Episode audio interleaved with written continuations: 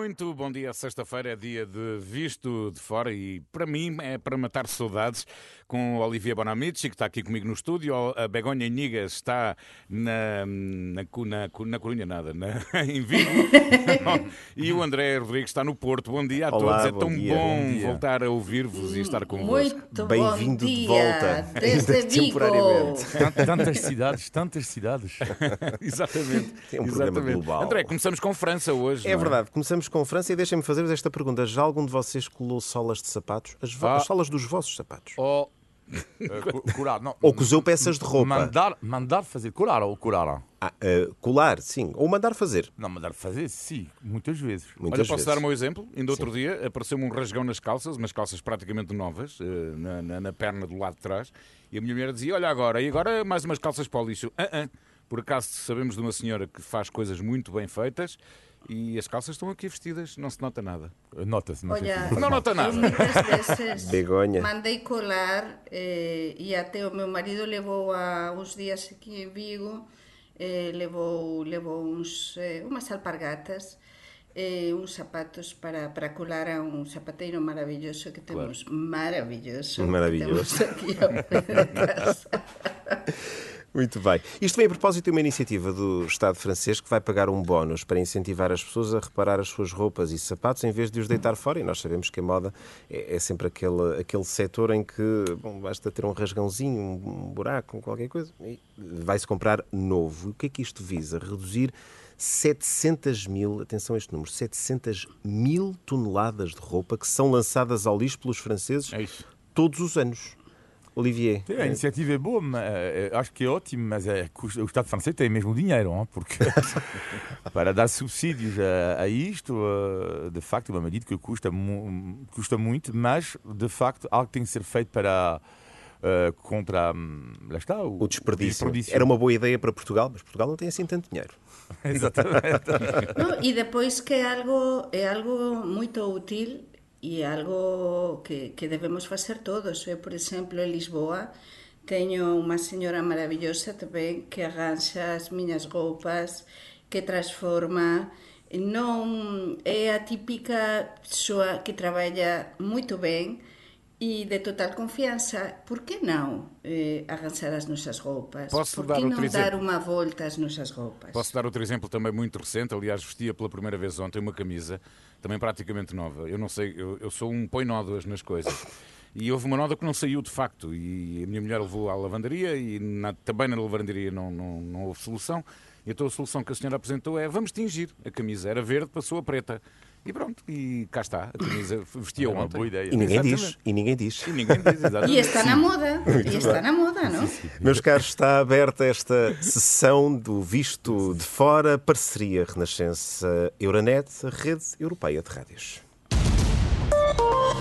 Euronet Plus. E com a atualidade europeia inevitavelmente marcada pela Cimeira da NATO em Vilnius, com a Ucrânia mais perto da adesão à Aliança e também à União Europeia, mas com avisos a Zelensky, vamos por partes, adesão à NATO só quando a guerra acabar, caso contrário, o artigo 5 que invoca a defesa coletiva estaria automaticamente acionado, íamos todos para a guerra, não é um cenário que qualquer um de nós aqui deseje.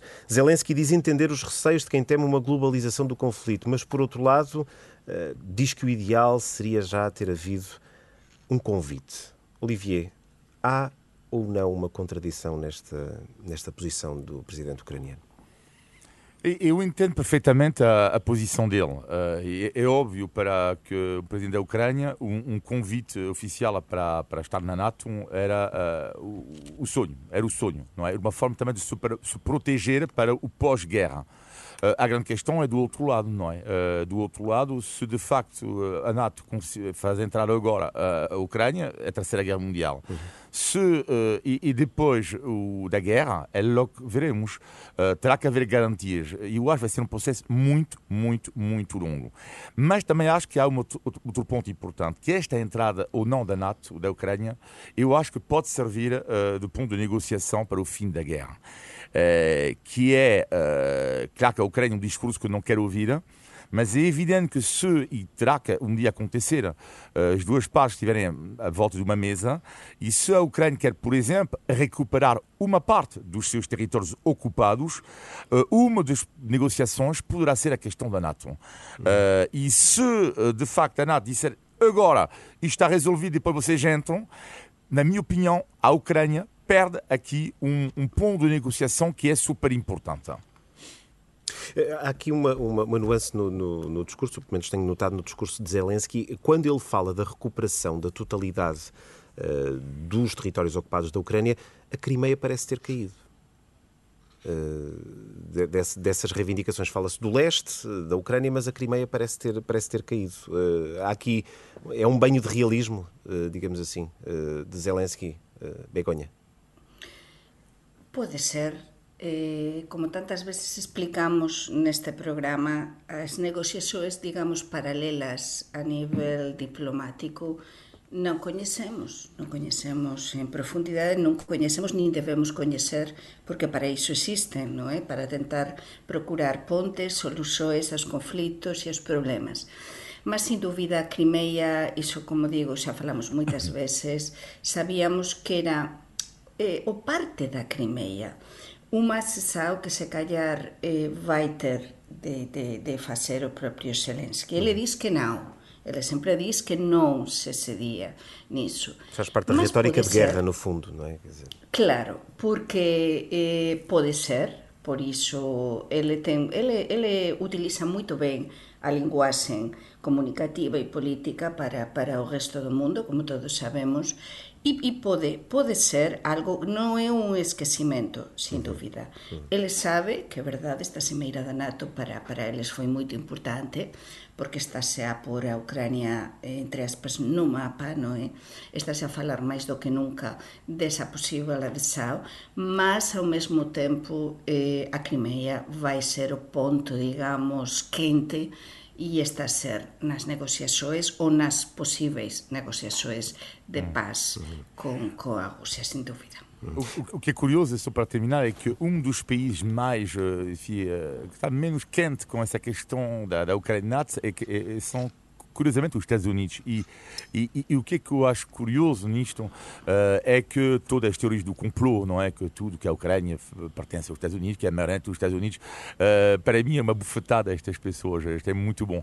É muito bom porque, claro que se Biden tivesse dito, não, mas a Ucrânia, claro, uh, entra logo a seguir a guerra, não, ele diz, e com toda a razão, o presidente Biden diz que tem que haver critérios claros antes de entrar, que seja NATO e mesmo quando falamos da União Europeia.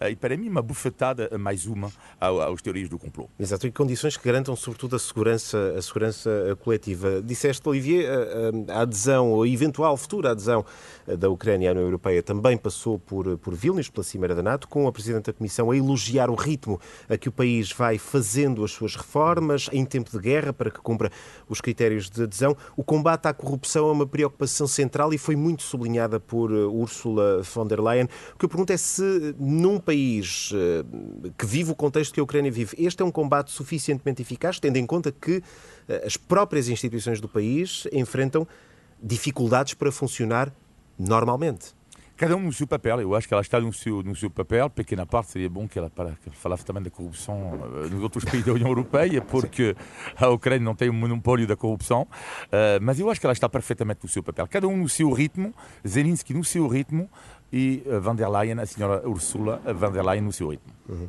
Begonha? Sí, e, e é algo que pensamos todos, non é? Un país como a Ucrania, en guerra, nun conflito tan brutal, a receber tanto apoio internacional, non só armamentístico, sino a nivel monetario, non é? Entón, sabemos que a corrupção existe, sin dúvida, porque temos os governantes eh, focados... Mas já existia, eh, era, era um fenómeno já pré-existente. Sim, mas é? é? que eu acho, acho que agora eh, é mais Porque cuanto máis diñeiro, isto é algo normal, cuanto máis diñeiro se recibir diñeiro entre aspas fácil, non é? Sí. É máis fácil eh, tentar a posible ou a existencia de, de, de, de corrupción, non é? E xa se falou, aliás, non sei se se lembran, acho que foi poucos meses depois de comenzar o conflito na Ucrania, como tevese de dimitir alguén moito próximo do, do propio Zelensky, non é? Do seu núcleo duro, precisamente por corrupção, non é?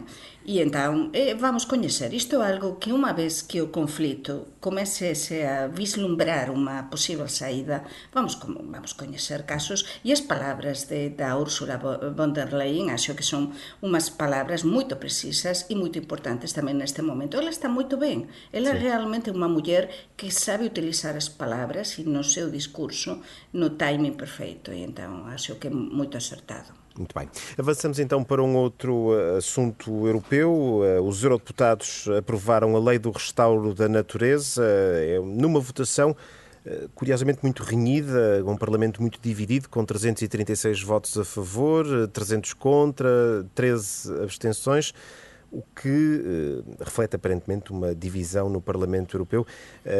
esta divisão, do vosso ponto de vista, reflete um enfraquecimento da própria lei? Uh, Olivia?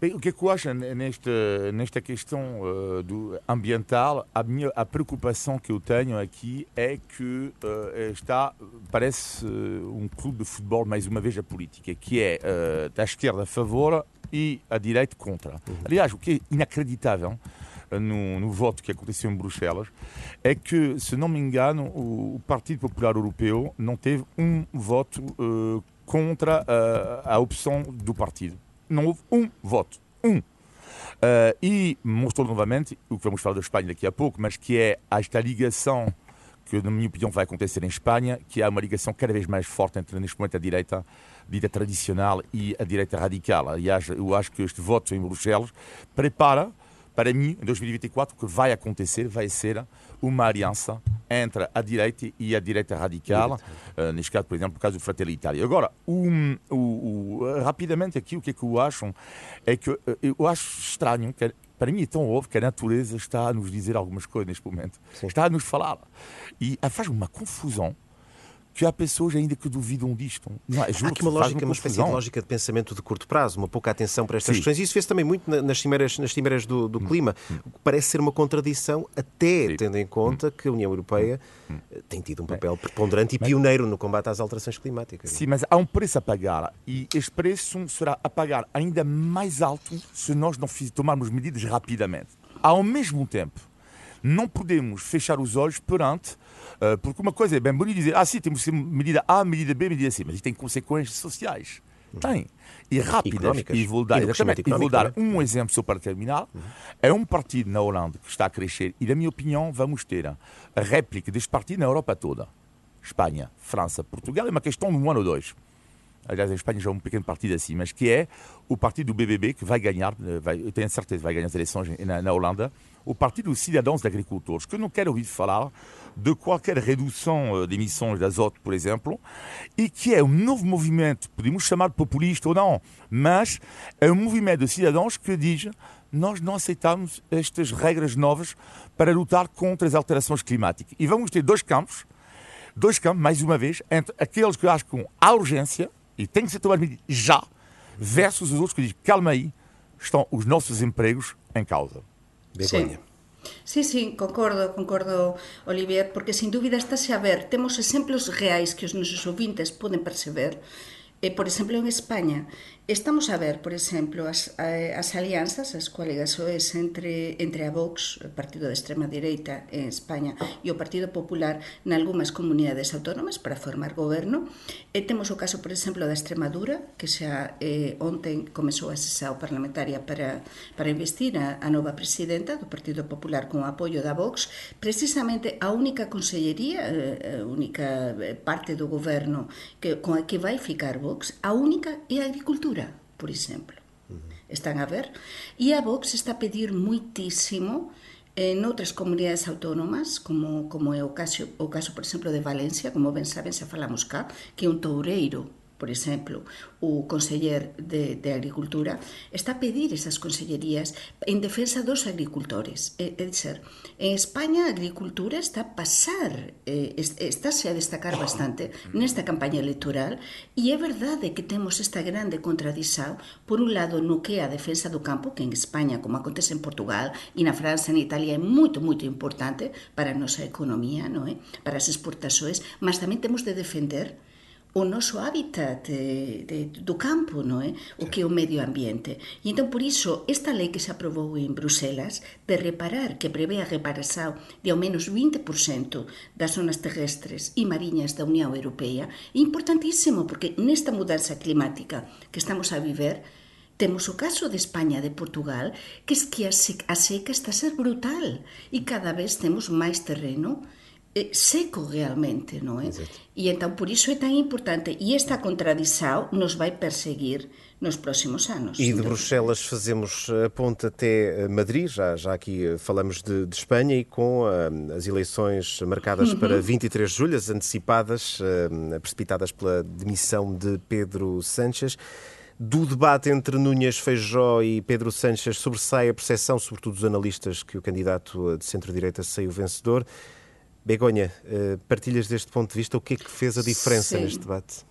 A diferença é que ninguém esperaba, por iso está a ser tan interesante esta campaña electoral, e neste visto de fora podemos explicar isto, porque ninguén esperaba que o Feijó, Núñez Feijó, do Partido Popular, podería gañar verbalmente no, e dialécticamente esta batalla televisiva, porque o Pedro Sánchez é moito bon en materia de comunicación, de imaxen, meréndase, cómese a cámara, o faz mesmo moito ben. E o Núñez Feijó tiña fama en Madrid de non ser capaz, máis educado, máis cabal, máis de sentido común, mas ele escolleu como seu asesor para preparar este debate o grande asesor da Isabel Díaz Ayuso de Madrid eh, que foi tamén a súa vez eh, asesor de Aznar, eh, o expresidente do goberno. Entón, mudou a súa estrategia de comunicación, saiu a combate político a atacar o Pedro Sánchez e as persoas, os telespectadores, ficaron impresionados todos os media destacaron que ele gañou realmente. Então este debate pode ser decisivo, mas eu aponto aquí unha coisa. As eleições são no día 23. E entón agora estáse a producir como ese momento doce, digamos, eh, para a direita, mas as eleições son no día 23, non se sabe o que vai acontecer, aínda que todas as sondaxes, salvo a do SIS, eh, estesen a dar unha victoria moito clara ao Partido Popular de Núñez Feijó. Temos temos o problema do voto por correio, certo. porque en España ultrapasouse eh, os 2 millóns e meio ontem acabou o prazo para solicitar o voto por correio, estáse a pedir prorrogar o voto por correio porque as filas nos correios están a ser brutais. Há persoas que van ficar sin votar. E então aquí temos un problema moito grande eh, porque nunca antes tiñamos tido tantas persoas a pedir o voto por correo. Por tanto, há moitos interrogantes que non sabemos, que nos indican que non, non, non se pode estar tan convencido do que vai acontecer no día 23. Muito bem, vamos então avançar uh, para uma outra página, página dos temas nacionais neste Visto de Fora. Fechamos esta página europeia, esta parceria Renascença-Euronet. Euronet Plus. Uma semana a nível nacional marcada pelas buscas no PSD em causa suspeitas de pagamentos a assessores do partido com verbas do Parlamento. Os inspectores passaram a pente fino a casa de Rui Rio, antigo líder e também a sede do eh, partido. Há quem diga que isto é uma prática eh, recorrente em todos os partidos e a lei não é clara. Aliás, o Presidente já, já veio até pedir uma, uma clarificação. Olivier, se é preciso uma clarificação e se isto é recorrente, do teu ponto de vista, porque é que até agora nada se fez? Mas isto é, isto é como tudo, não é? Eu acho que há um problema claríssimo do financiamento do, dos partidos políticos, apesar de, de, Portugal, por exemplo, quando comparo com a França, uh, os partidos políticos recebem uh, duas a três vezes menos dinheiro do que os partidos políticos franceses. Uh, não estou a dizer que não estou a receber nada aqui, mas não é nada comparado com o dinheiro louco que os partidos políticos recebem em França. Uh, o que é que eu acho que aqui há a questão de, para já, um pequeno passo sobre o Rio, uh, que, uh, que é diferente dos outros casos, porque ele não está a ser acusado, nem suspeito de ter ganho ele próprio dinheiro com isto tudo. Isto faz a diferença com outros casos, uhum. que, na minha opinião, são mais graves do ponto de vista éticos. E, segundo ponto, ele não pode se queixar, porque ele teve um pouco papel de vítima uh, e ele não se pode queixar porque eu raramente vi alguém que onde há buscas uh, que foi tão defendido. E com o meu visto de fora, estou a falar do visto de fora. Certo foi a loucura. Quantas pessoas falaram da integridade do Rio? É uma, certo. Imensas é, é aliás, pessoas, uma é? imagem, uma percepção pública que existe. O Rio é, de facto, uh, percepcionado como uma figura impoluta no, no, no, espectro político português. Mas há aqui uma questão que é a gravidade do caso, e mesmo que Rui Rio não, não, tenha, não seja propriamente culpado ou acusado ainda, seguindo aqui os passos do, do, processo, a gravidade do caso não recomendaria uma atitude mais contida por parte do ex-líder do PST, que apareceu na comunicação social ao seu melhor estilo, irónico, uh, dizendo que tudo isto tem o objetivo de afetar a sua imagem, sorrindo. Uh, a gravidade do caso não recomendaria uma outra, uma atitude diferente? Concordo plenamente, sobretudo a partir do momento em que a sua integridade não foi colocada em causa, mas era dizer, por exemplo, se calhar sem sorriso, que sim, é um problema grave, uhum. que tem que ser absolutamente resolvido. Concordo no que diz respeito à comunicação, e ele que domina muito bem a comunicação, e, na minha opinião, ele não esteve muito bem. Uhum. Begonha?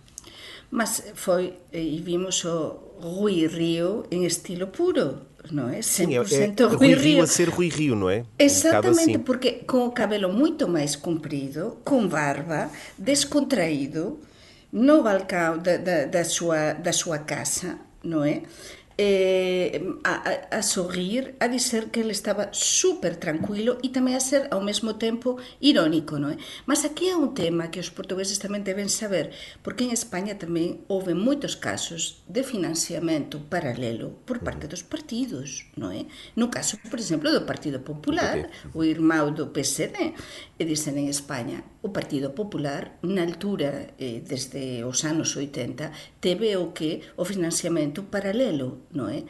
E entón iso levou aos tribunais e até o xerente, o que foi o xerente do Partido Popular, pelo pagamento eh, eh, envelopes, digamos, ve, que non se declaraban, non é? Eh, o diñeiro que entraba de persoas que financiaban o partido. Todo iso regulouse, por sorte, en España, non é? Eh, e está agora superfiscalizado, isto é moito importante. Non é? Uh -huh. Mm. Mas no caso de Portugal, a mí o que me sorprendeu con este caso é que con o diñeiro do Parlamento se estexa ou se pagase asesores. E eu digo aquí, E foi só asesores do PSD ou foi asesores tamén dos outros partidos? Porque isto eh, sae agora, neste timing, mas por que sae agora isto? É dizer, para min, o curioso é que se estes a pagar con o diñeiro do Parlamento aos asesores dos partidos, porque eu posso até perceber que para funsoes parlamentares pode haber alguén de apoio aos deputados, o grupo parlamentar é lóxico, iso é normal, mas se apagar a asesores en xeral dos partidos, parece-me um bocado forte. Não? Falta com uma clarificação uh, da lei, ou seja, a lei tem de ser mais, mais clara, desse, desse Muito mais, mais clara. específica. Muito mais específica, sem Muito dúvida. Bem. Vamos avançar aqui para um outro assunto. Esta semana fica também marcada pela aprovação do polémico relatório da Comissão de Inquérito à TAP, tão polémico que até o trabalho dos deputados mereceu reprovação do Ministro da Cultura e por mais do que uma vez, uh, Pedro Adão e Silva chegou a falar de indignidade, de comportamento inadequado dos deputados. Olivier, eh, esta, e foi muito criticado por isso, até pelo, pelo que hum. disse. Uh, isto, esta posição de Pedro Adão e Silva, do teu ponto de vista, uh, constitui um desrespeito pelo Parlamento, pelo trabalho dos deputados, tal como foi afirmado uh, por Lacerda Salles, o Presidente da Comissão de Inquérito, ou, ou um Ministro mesmo sendo ministro, é um político e tem direito a ter opinião e a fazer política. Não, mas claro que tem direito a opinião. Uh, podia ter evitado dizer isto. Eu prefiro que andei, por exemplo, Pacheco Pereira, uh, que tem para mim um artigo brutalíssimo há um mês, acho eu, um mês e meio, sobre o espetáculo degradante a vários níveis deste, deste, de tudo que houve à volta da TAP. E ele não se referia, claro, aos dois duas pessoas que ele diz que mentiram uh, na opinião dele, que Galamba e Frederico Pinheiro, não é? O ministro uhum, Galamba Frederico e Frederico Pinheiro. Pinheiro uhum. uh, o assessor considerava como uma espécie de herói por uma certa parte da comunicação social uh, e de facto para mim foi um espetáculo degradante uh, degradante porque o que é que teve o efeito contrário do que é que eu acho que devia ter sido o efeito porque o, o governo errou Uh, e as pessoas até quase não condenam. É que, quer dizer, uh, nem querem eleições, consideram que quase, porque houve uma espécie de espetáculo mediático à volta deste caso que a mim me incomodou bastante. Mas, de uma certa forma, é normal, que sempre disse aqui que a, a, a, o jornalismo em Portugal é de direita e o jornalismo em França é esquerda. Esquerda. Uh, portanto, para mim, há o alvo a bater. Sim. O alvo a bater em França é sempre uma pessoa de direita, é o mauzinho da fita, e, o, e o, o, o, em Portugal é exatamente o contrário. E há neste momento em Portugal, em, não vou citar os nomes de algumas partes da comunicação social, vê-se uh, que é o alvo a bater é mesmo António Costa. Uh, e há este desejo mesmo. E em face é muito estranho, era exatamente a mesma coisa que eu senti quando o Sarkozy estava no governo. Era qualquer coisa, ele podia, pronto, era mesmo para abater. E o problema nisto tudo é que quando é por mais uma questão editorial, uh, começa ali a haver a questão da noção do espetáculo. E as pessoas, de certa forma, não são parvas. E concordo então, resumidamente, com esta análise brilhante mais uma vez, do Pacheco Pereira. Begonha, o Ministro da Cultura podia ter escolhido outra forma de expressar a sua opinião?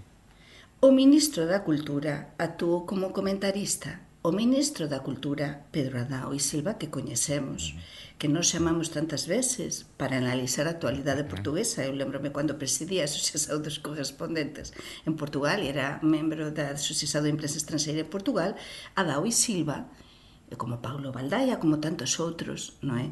Eh, como Antonio Costa, Antonio Costa o, o analista, o sociólogo, pois nos chamábamos para comentar a actualidade porque nos precisamos, os jornalistas precisamos de, de diferentes. Entón, ele actuou como realmente como opinador, como analista da actualidade, a criticar os seus propios colegas ou ex-colegas analistas. Mas a diferença é que ele agora é ministro dun goberno, ministro de Portugal. E debe, como dixía Olivier, debe ter en conta que debe controlar bastante o que diz, porque xa non está nunha televisao a darle unha opinión pessoal como podemos estar a darnos. Non, non. Ele está a representar un goberno Esa é a diferenza. Entón non se pode pôr a criticar os propios xornalistas que antes eran os seus colegas e os propios analistas da actualidade que antes eran colegas tamén de tertulias radiofónicas, televisivas e de xornais, non é? Esa é a diferenza que ten de asumir o seu papel. Muito bem. Fechamos aqui então esta página de análise aos temas nacionais. E agora, Paulino, vamos ao índice. Portugalidade, exatamente. Vamos a isso. Portugal! Índice de Tugalidade. Sabem, meus queridos Olivier e Begonha, hoje vim aqui para vos fazer a vida no inferno. Ah, a vida no Ai, ai, ai. Ou não, ou não, ou não. Vocês têm alguma dificuldade em lidar com pessoas que têm o nariz empinado? Ui, eu bastante. Olha, vês, afinal, eu inferno, também. Paulo Inferno. Ui, ai, ai. Nova doença, é uma doença, de, sabe como o pai dizia, há uh, três, uh, três doenças do século atual, que é a dor de costas, ele uh, era médico de, de, de costas, porque o meu pai, a teoria dele é que 90% das pessoas que têm dor de costas não é verdade. Uh, portanto, é dor das costas inventada, o nariz empinado e as pessoas que só falam dela. Eu concordo. Sim, nariz empinado, há, há, há arrogância, pronto. Ah, só é isso, Portanto, não? vocês sabem exatamente o que é que é uma pessoa com o nariz empinado. Não é? Já agora falaste em, em dores de costas, Olivier, e a dor de cotovelo. Isso dói, isso dói. Isso dói. Isso dói. De maneira muito bom. Muito Olha, bom. mas que os nosos ouvintes saibam que o, o de ter nariz empinado e persoas con nariz empinado há en todos lados. Ah, sim. Então, sí. ah, sí. há en Portugal e en todos lados, en todos lados, dunha maneira ou de outra, independentemente da maneira de ser das persoas e dos países, sempre a persoas moito altivas. Non? Afinal era fácil, ora é. bolas. mas já fala de nariz empinado, eu tinha um colega meu, pouco importa onda em Portugal que ah, agora quem é? Quem falava, é? Quem é? falava, não, não vou dizer, não vou dizer. Claro. É, o João, não estou a brincar. É. e era muito bom porque ele dizia ele. E depois dizia ele, mas está a falar de quem? Eu estava a falar de, de, de ele próprio. Dele próprio. Há pessoas assim que falam. Falam na terceira pessoa. A terceira pessoa do singular. Exatamente. Eu lembro, eu lembro, por exemplo, de um enorme jogador que jogou no Porto e no, no Sporting, o Mário Jardel, fazia isso. Ah, o Jardel hoje não estava em grande forma, ah, o Jardel hoje estava ótimo. Eu acho que é comum nos jogadores de futebol, Paulo. Exatamente. um comum. Muito bem, então prova superada. Portugal! Índice de Tugalidade. Faltam 12 minutos para as 11, falta o positivo e o negativo da semana. Begonha, como sempre, começamos com o teu negativo. De verdade que eu non teño, a mí non me pagan comisado nos sindicatos de greves e todo iso. Non Mas, meu Deus, máis outra greve dos comboios en Portugal. Mas isto de verdade é unha brincadeira? É unha brincadeira, mas outra greve dos comboios en Portugal. Quantas greves levamos este ano da CP? E as persoas, como é que facen? As persoas, eu non, o que non entendo é como os usuarios, os utentes realmente, as persoas que están todo o día a apañar os comboios para ir a traballar, non saen en protesto. Porque, por exemplo, no caso, de, no caso da Galiza, cando houve atrasos e tal, as persoas até saíran artigos nos xornais de persoas a protestar, cidadaos que, que, que, que chegaban atrasados os traballos. Mas é que isto está a condicionar moitísimo o país. E ninguén diz nada, falamos do relatorio da TAP, mas é que há un comboio que liga de norte a sul de Portugal e há moitos comboios regionais que as persoas apañan eses comboios. Mm. E entón cá continuamos con as greves como se nada. E para mí pareceme gravísimo. Eu hoje paguei para vir trabalhar, por exemplo, porque enfim, Pagaste, podia, não é? Podia ter usado outro tipo de transportes, mas a verdade é que me lembrei muito tarde que havia greve e já não ia a tempo para dar a volta enorme que eu teria que dar para chegar aqui, então paguei para vir trabalhar. Bom, e o teu negativo, Olivier? O meu negativo tem a ver com uma expressão, não uma expressão, uma frase que muitas vezes eu ouvi em Portugal e uma frase que eu não gosto. Uh, que é algo de raro, mas não gosto nada desta frase. E esta frase é a seguinte: não chora, não seja menina. O contexto é o seguinte: muitas vezes, ou algumas vezes, rapazes caem na rua, são crianças pequeninos, rapazes, homens, não é? E às vezes já ouvi tantas vezes o pai dizer: não chora, não seja menina. Uau! Uau! E lá pergunto-me duas coisas, não é? Para já é um insulto, porque a criança, faz uma criança, precisa de amor, precisa de festinhos. Na cara de uma criança que chora porque caiu, precisa de festinho e não ser novamente desvalorizada. E segundo ponto, é um insulto às meninas. E a minha conclusão é que estas pessoas que dizem isto, é o negativo da semana, têm a certeza que não choraram o suficiente na vida. Olha, eu tenho, eu tenho um amigo do meu cunhado que uma vez estávamos num piquenique, nós sentados à mesa, a filha pequenina caiu, assim a dois, três metros do pai, e começou a chorar. E o pai disse: Anda cá que eu levante. Acho que é muito melhor. É uma saída muito melhor. Ora bem, uh, Begonha, o teu positivo. O meu positivo chamase Tiago, o meu fillo máis vello, que xa é universitario. Cando digo wow. que xa é universitario, é que agora, a uns minutos, soube que ele foi admitido na Universidade Autónoma de Madrid para facer a súa dupla licenciatura, o que ele mesmo quería e soñaba. Por tanto, agora sí que non há volta atrás. Agora sí que vou ter un fillo moito longe a estudar. E dizer, xa sae do noso lado e vai ter, como lle acontece a Olivier con a súa filla, eh, vai cumprir o seu sono. Os nosos fillos escolleran, os mm. nosos fillos máis vellos, na ambos Fasan casos, vida, estudar, vida. estudar nos países Exatamente. de orixens, de orixen dos seus Temos pais. Que acelerar. non é?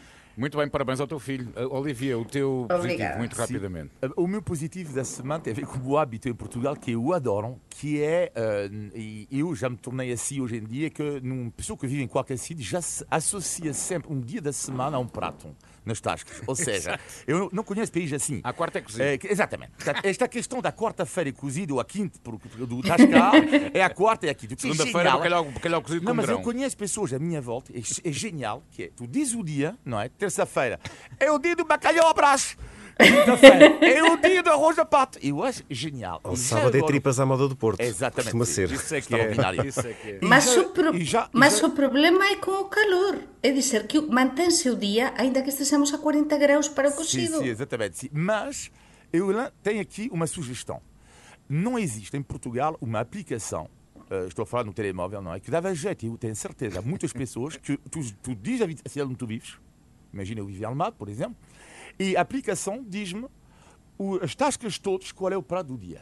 Não existe esta aplicação. Olha, pensa nisso. Se alguém, não, eu não, porque eu não, não tenho jeito para isto, mas se alguém tiver esta ideia, que é eh, uma aplicação, porque existe outros sites, os restaurantes, eh, os pratos, mas não há nenhuma aplicação, tu estás na tal rua e, a tua, e carrega no botão e vão te dizer a tua rua toda, a volta a tudo, qual Olivia, é vou fazer o prato como nas galas. Programadores música. e, e Mas- criadores de conteúdos digitais, atenção. O meu filho Mas- é programador, o meu filho mais novo. Não, e que o problema é que cada vez há menos tascas. Por isso temos de defender as tascas. Meus queridos, foi tão bom voltar a estar convosco. um Até para a semana. Semana eu vou voltar para o meu cantinho às nove da noite no Hotel Califórnia. Um abraço, bom fim de semana. Um grande abraço, muito obrigado. Abraço, bom fim de semana.